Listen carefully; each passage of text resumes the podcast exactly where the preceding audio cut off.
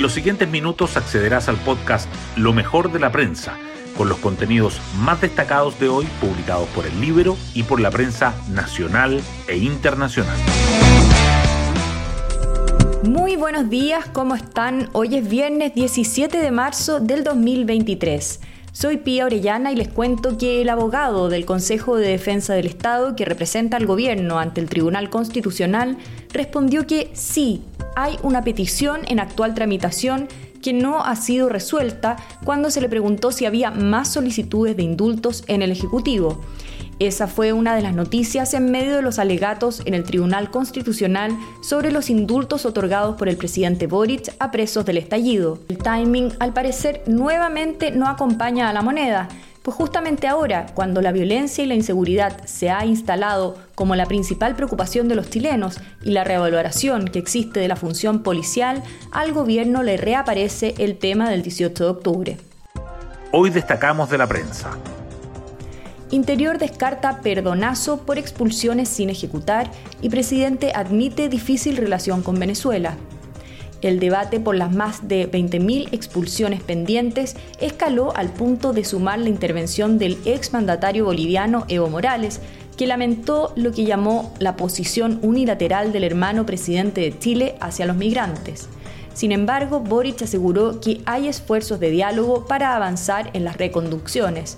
El canciller Alberto Van Claveren dijo que están por reforzar las tratativas, agregando que tanto Bolivia como Venezuela han manifestado disposición. Tribunal Constitucional deja en suspenso decisión sobre indultos, pide más antecedentes a la justicia. Las preguntas de los jueces a las partes dan luces sobre los temas que el Pleno debatirá para zanjar si acoge el requerimiento presentado por congresistas de oposición contra la decisión presidencial. Disparidad de argumentos y variedad en informes de beneficiados figuran entre las principales dudas. Raúl Letelier, abogado consejero del Consejo de Defensa del Estado, se encargó de defender la constitucionalidad de los decretos. Gobierno evalúa fórmulas para atenuar el estado de excepción en la macrozona sur. Tras reunirse con la ministra Carolina Toá, diputados de la Araucanía afirmaron que les planteó que presentará el plan para comenzar a eliminar el estado de excepción en la región, lo que algunos calificaron como peligroso. Desde el Ministerio del Interior explicaron que la jefa de gabinete está sondeando los parámetros para un retiro paulatino de la medida que ha calificado como excepcional transitoria alza de matrícula en universidades genera preocupación en el mundo técnico profesional. A días de que acabe todo el proceso de matrícula marcado por la aplicación de la primera PAES, las consecuencias en el sistema ya se delinean. Hay un aumento en torno al 15% en la incorporación a universidades, según el Mineduc. Sin embargo, eso sería en desmedro de la matrícula de institutos profesionales y centros de formación técnica. La CUT propondrá acelerar en un año la meta del Ejecutivo de aumentar el salario mínimo a 500 mil pesos. El objetivo del gobierno es lograr ese monto al final de su mandato. Sin embargo, en la Central Unitaria de Trabajadores consideran que la mayor inflación ha afectado principalmente a los sectores más vulnerables y por ello incluirán en su petitorio adelantar la llegada a ese umbral. La nueva presidenta de la Asociación de AFP se reúne con ministra Jara.